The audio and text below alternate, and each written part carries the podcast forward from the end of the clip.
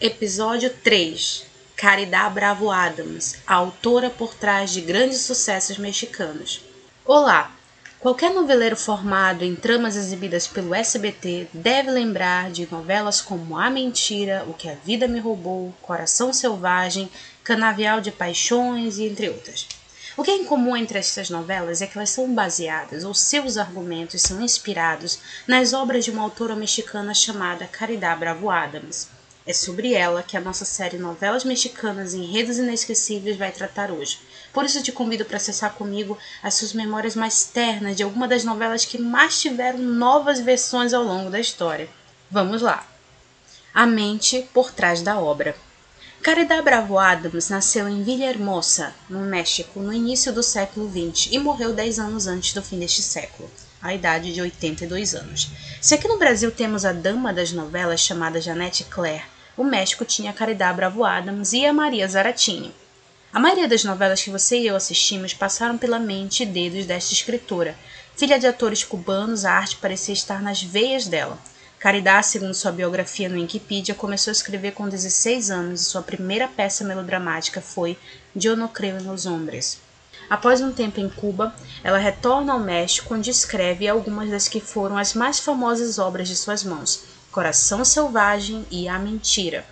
De acordo com a Fundación de las Letras Mexicanas, Caridad Bravo Adams se formou na Faculdade de Porto Rico. Foi apresentadora do programa La Novela El Aire, onde fez adaptações de novelas clássicas, românticas e populares, sem falar que ganhou uma porção de prêmios e honrarias por seu trabalho e contribuição na literatura.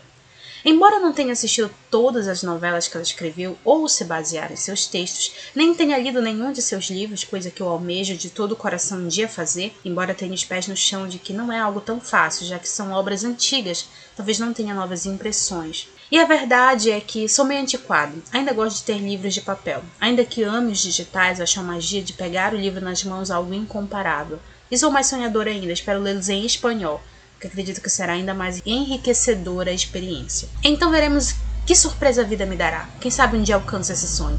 Enquanto não acontece, as minhas pesquisas me levaram para mais perto da mente criativa dessa autora. Quero levar você comigo dentro do enredo de alguma de suas maiores novelas, a começar por uma que é conhecida por ter a maior quantidade de versões para a televisão. Adivinha qual é?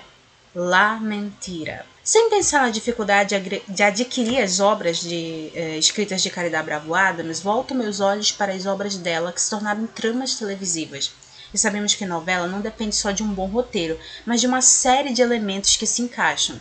A direção, o elenco, a produção por trás, que ajuda a trazer o mundo fictício para a realidade, a máquina da criação, na verdade, precisa de muitas pessoas, muitas peças, e parece que todas elas funcionaram perfeitamente para as obras de Caridad. Todas as suas histórias mais famosas tiveram muitas versões. A Mentira, por exemplo, tem nove adaptações ou versões do argumento original escrito por ela, sendo uma delas um filme. É um enredo muito batido porque já foi usado várias vezes. Um homem busca vingança pela morte do irmão e acredita que a responsável é uma, mas descobre depois né, que se trata de outra. No entanto, existe uma versão que se destaca pelo sucesso e pela incapacidade de que seja surpassada. La Mentira, de 1998, foi produzida por Carlos Sotomayor, com texto adaptado por Nora Alemã, e conseguiu um destaque que ainda não lhe foi tirado.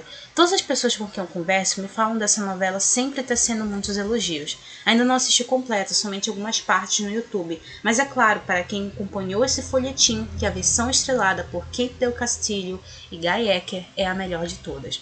Depois dela, produziram um remake chamado Quando Me Namoro, de 2010, com Silvia Navarro e Juan Soler. Recentemente foi exibida pela SBT e lemos assistir a reta final, ficar surpreendida com a vilã endiabrada que essa novela tinha. Porém, ouvi falar de La Mentira de 1998, né, quando eu assisti Lo Imperdonable de 2015. Produzida por Salvador Merria, adaptada por Ximena Soares, a novela é uma mistura de outros textos também de Caridad Bravo Adams, porém fica evidente a influência maior do argumento de La Mentira.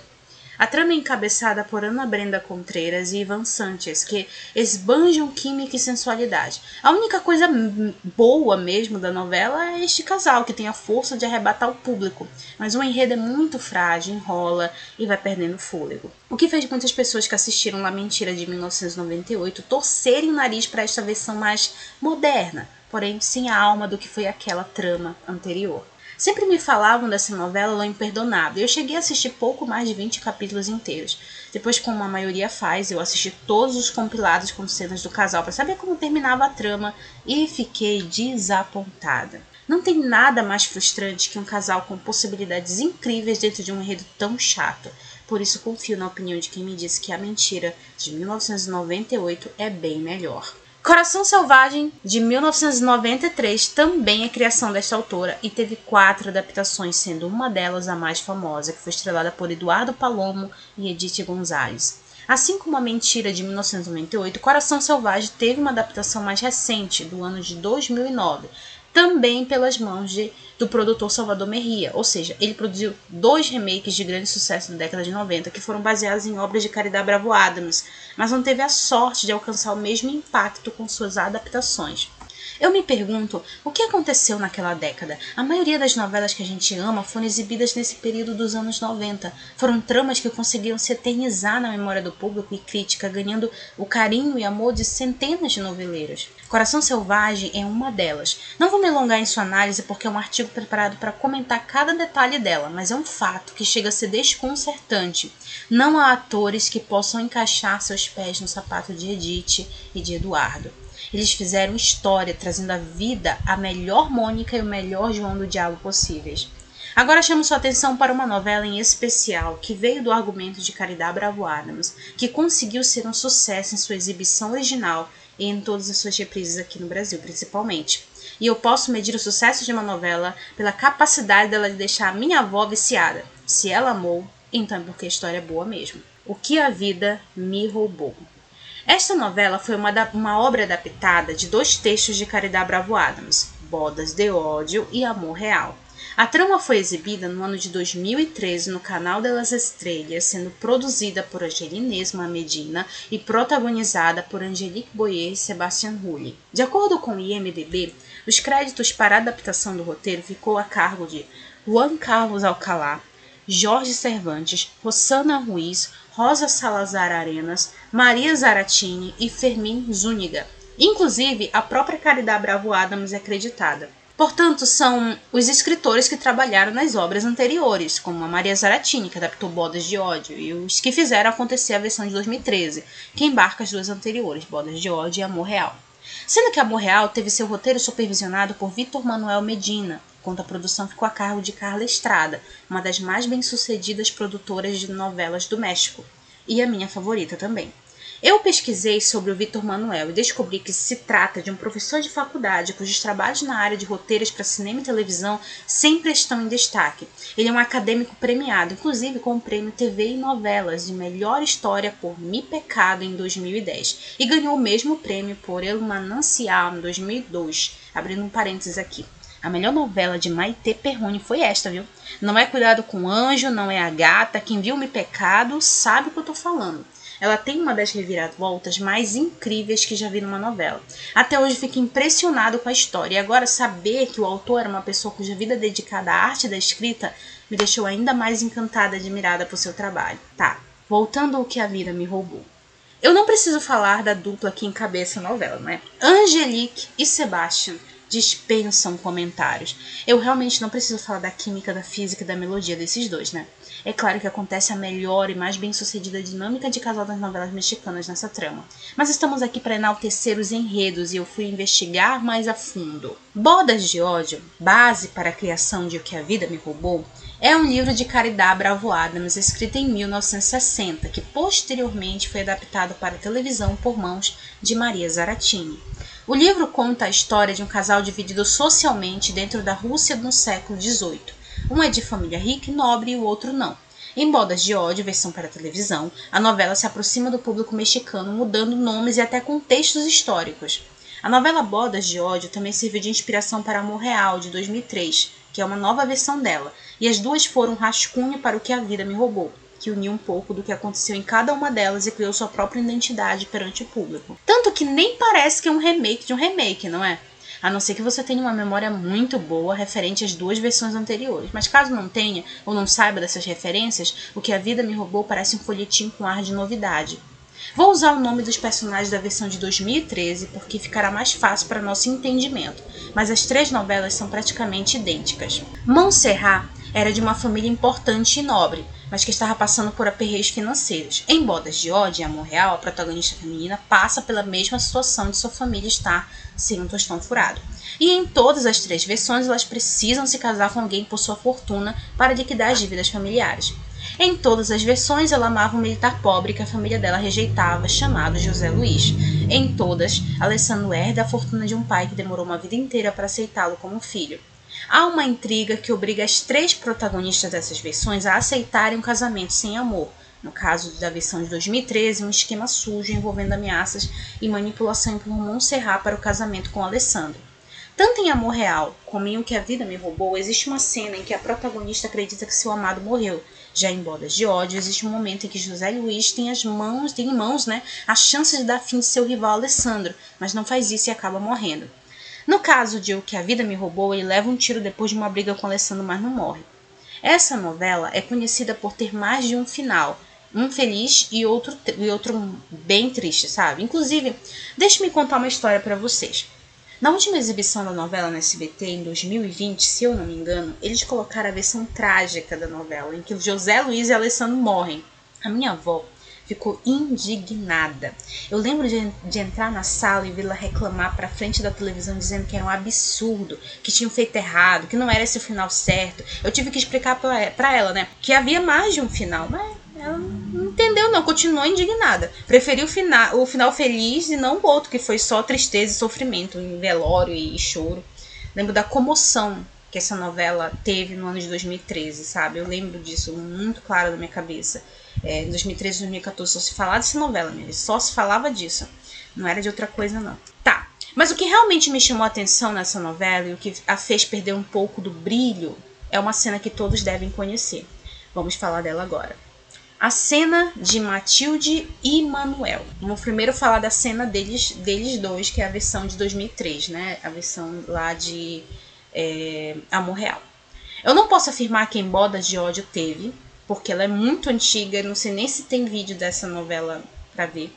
Mas em Amor Real e O que a Vida Me Roubou, sim houve uma cena polêmica que divide opiniões até hoje. Antes de comentar sobre essas cenas, eu quero contextualizar vocês sobre um período em que esses enredos foram criados. Bodas de Ódio foi um livro publicado na década de 60, período do início da Revolução Cubana, a história do romance se passa no período cesarista do século XVIII. A novela, para a televisão, foi exibida em 1983 e usa como pano de fundo a crise que envolve rebeldes contra um tirano chamado Dom Porfírio. Amor Real segue a raiz da trama da novela em que foi baseada, sem esse apelo revolucionário de pano de fundo mas é ambientada no século XIX. Então ela consegue pegar um pouco dos costumes, educação e sociedade da época onde o livro foi ambientado, porque elas, elas estão praticamente perto uma da outra hum, no corte temporal, né? Hoje é inconcebível que cenas de violência ou estupro sejam cometidas por protagonistas de novela ou os ditos mocinhos, entre aspas. Há até quem torça o nariz para os vilões fazerem isso. Na verdade, o mundo em que vivemos, que é mais consciente, rejeita qualquer tipo de cena mais visceral. Eu acho que o gênero novela pede por algo mais suave, menos tão real, mais idealizado. Como eu sou uma pessoa apaixonada por vilões, gosto que eles sejam o pior ser humano da face da Terra. Uma coisa é o antagonista agir de modo reprovável, outra bem diferente é o protagonista, pelo menos é assim que eu penso. Eu não assisti por inteiro nem Amor Real e nem O que a Vida Me Roubou, mas sou fofoqueira e fui ver o vídeo das cenas polêmicas de ambas as novelas. Né?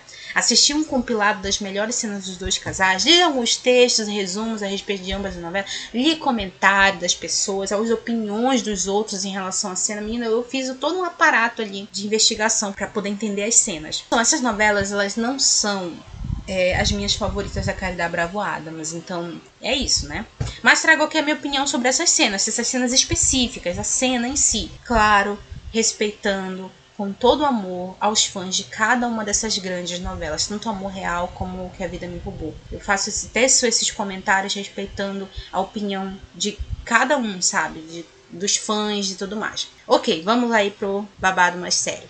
Para começo de conversa em Amor Real, a cena polêmica é bem suavizada e demonstra uma aceitação de Matilde para o que viria a ser sua noite de núpcias com Manuel. Para alguns se trata de uma violação, para outros há consenso da parte dela, pelo menos foi o que eu vi nos comentários. A forma nada cortês como ele aparece dizendo que sempre a desejou e que iria tê-la com um semblante sério e irredutível chega a ser aterrorizante se olharmos do ponto de vista dela, que está encolhida na cama se cobrindo com lençol. Logo após retirar suas roupas, Manuel busca beijá-la à força e depois que ela diz que não deseja essa vergonha, como ela diz, né? Vergonha, ou seja, ser violado daquela maneira, Manuel cessa sua atitude mais brusca e suaviza, buscando os lábios dela com mais delicadeza. A partir daí, é como se ele conduzisse ela convencendo-a de que era o certo a ser feito, e Matilde aceita-o.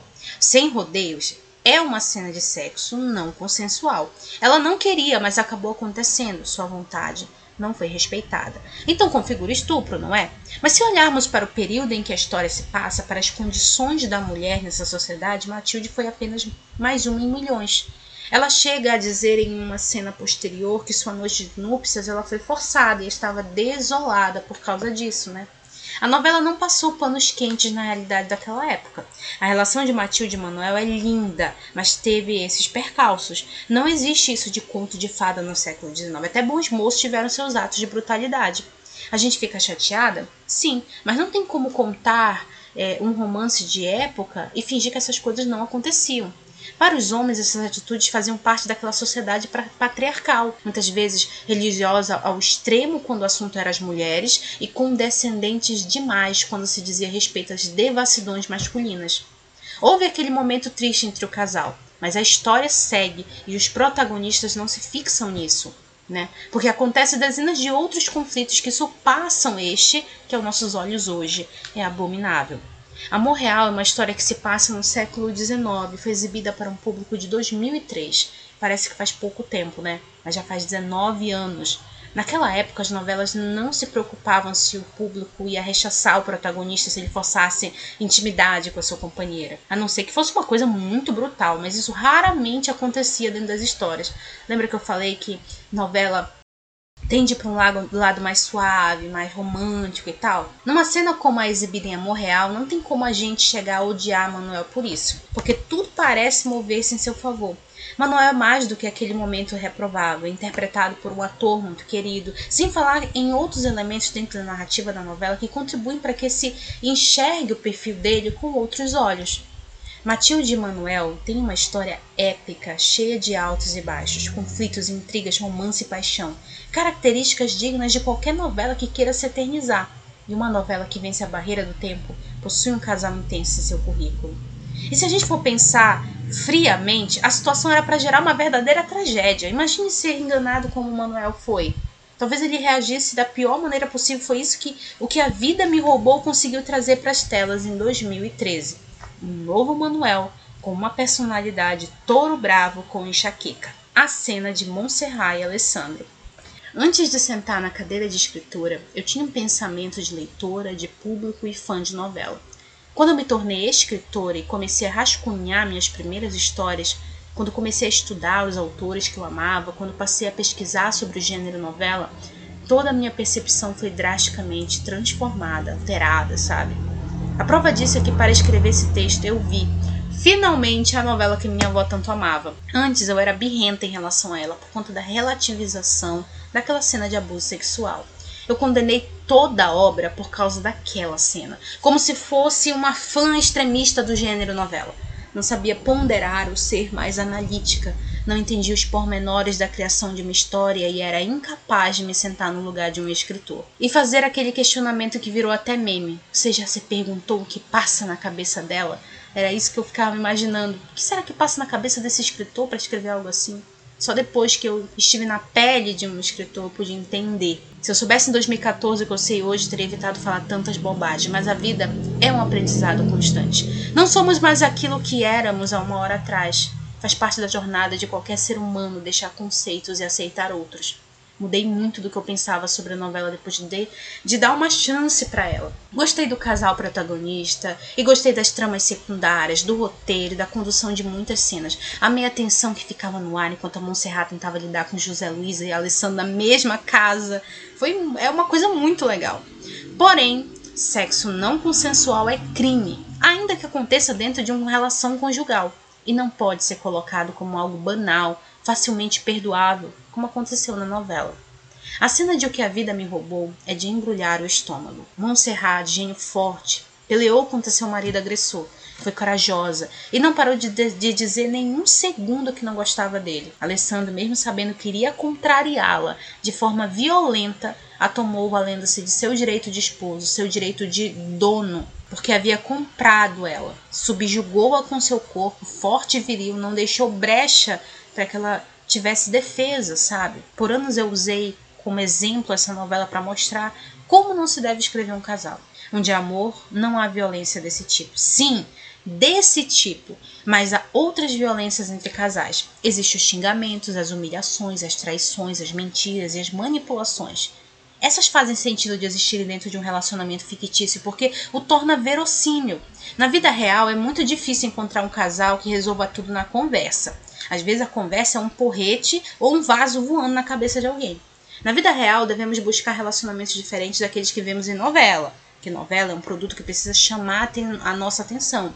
E nelas cria-se uma infinidade de conflitos e incompatibilidades que geram faísca suficiente para acender um fogaréu de emoções. É isso que nutre uma novela.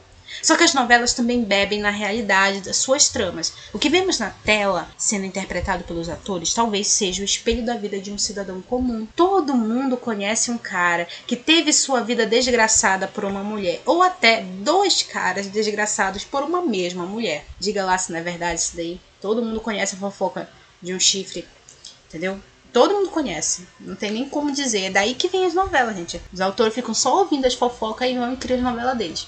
Montserrat é o centro dos maiores conflitos dessa trama. Por ela, dois homens foram capazes de tudo, até mesmo do mais deplorável. Ela virou o juízo deles do avesso, e por isso, talvez, o fim trágico dos dois seja o mais aceitável aos meus olhos. Faz sentido para mim que eles se lasquem e ela saia ilesa de tudo. Para mim faz todo sentido ela sabe? Sair por cima da carne seca. O fato é que a cena de violência sexual dessa novela é triste e não consegue ser ofuscada com o decorrer da trama nem compreendida por estar num contexto social arcaico.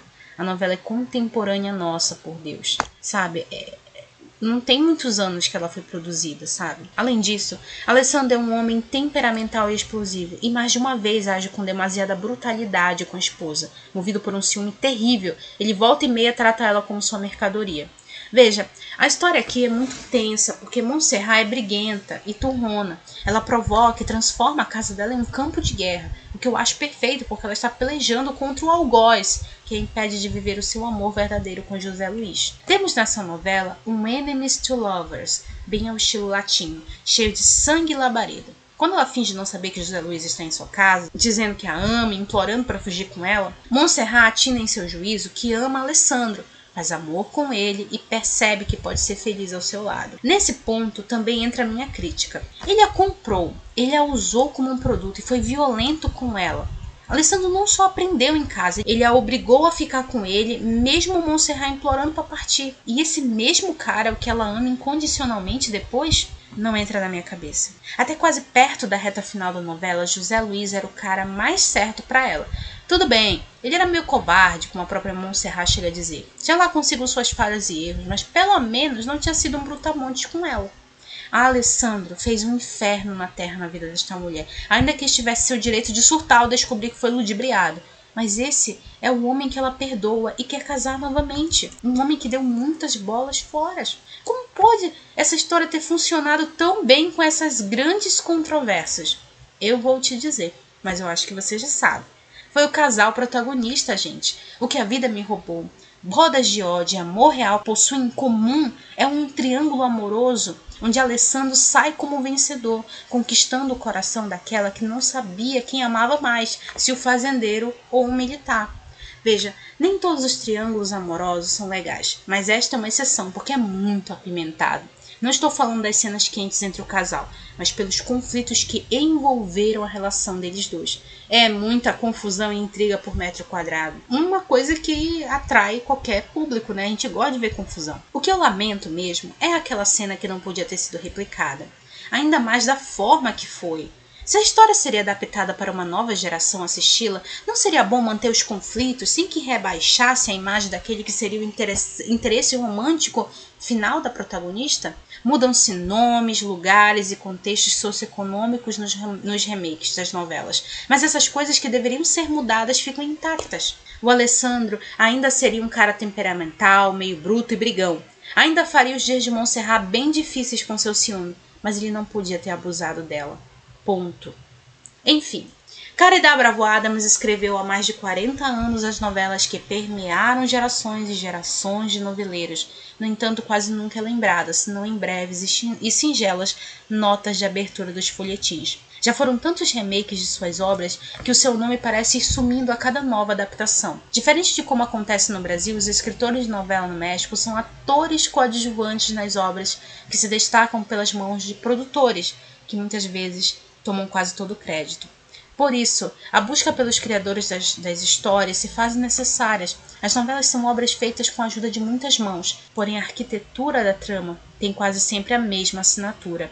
A maior delas é Caridad Bravo Adams. No próximo artigo, irei embarcar no Satã, o navio do maior corsário das novelas mexicanas, e navegar de volta no tempo, em 1993, quando foi ao ar a história de amor e a novela mais bem escrita que eu já vi na minha vida. Não é à toa que seja a minha novela mexicana favorita, Coração Selvagem. PS, deixa eu fazer um comentário extra aqui para vocês. Tem nada a ver com tudo que eu falei, mas só um comentário mesmo. Eu eu fui ver essa novela que a vida me roubou para poder. E eu fiquei vendo sem parar, porque eu tava querendo saber tudo o que ia acontecer na novela. Menina, essa doida, essa novela passou não tem muito tempo no, no, no, SBT. E como assim que eu não vi, cara? É muito, muito bacana, tem muito conflito. É muita treta, é muita briga. É uma confusão. Eu gosto de novela assim, cara. E eu falei, nossa, essa novela é minha cara, gente. É só confusão. Eu adoro a confusão. E aí é, tem, eu fiquei muito passada com uma cena de amor que tem entre o, a, o Alessandro e a menina, né? E a Montserrat. Caraca, meu, que cena boa. É muito bem feita. Eu fico, ai gente, eu acho muito maravilhosa. Eu gostei dessa cena. Eu gostei. Eu olhei para aquela cena e falei, minha Nossa Senhora, vocês vocês vão ficar juntos. Eu pensei na minha cabeça assim, cara, vocês são tudo, sabe? Eu achei a cena mais legal, assim, de amor. Vou dizer, eu só tinha visto uma cena de amor tão assim. Não vou dizer explícita, mas é. bem atuada em sortilégio. Que tem uma cena lá em sortilégio. Inclusive, até tirado do YouTube. Essa praga do YouTube cortou a cena lá. Mas, assim, a cena de, da Montserrat com Alessandro é muito bem atuada. Aquela cena é muito boa, muito bem feita. Eu só vi uma cena assim, foi em Sortilégio mesmo, lá, uma, uma cena de amor que há entre os dois lá. Cara, muito boa, olha. Só isso que eu queria dizer pra vocês. As cenas de amor deles são maravilhosas. Por isso que ela tinha que ficar com o Alessandro, gente. O Alessandro sabe fazer um negócio melhor que o José Luiz. Tenho certeza, Monserrat se apaixonou por ele, foi na hora do tereco-teco. Não na cena de abuso. Tenho certeza que na cena de abuso ela não gostou dele, não. Eu queria matar esse homem, cortar os, os tereco-teco dele tudinho, as bolinhas e tudo.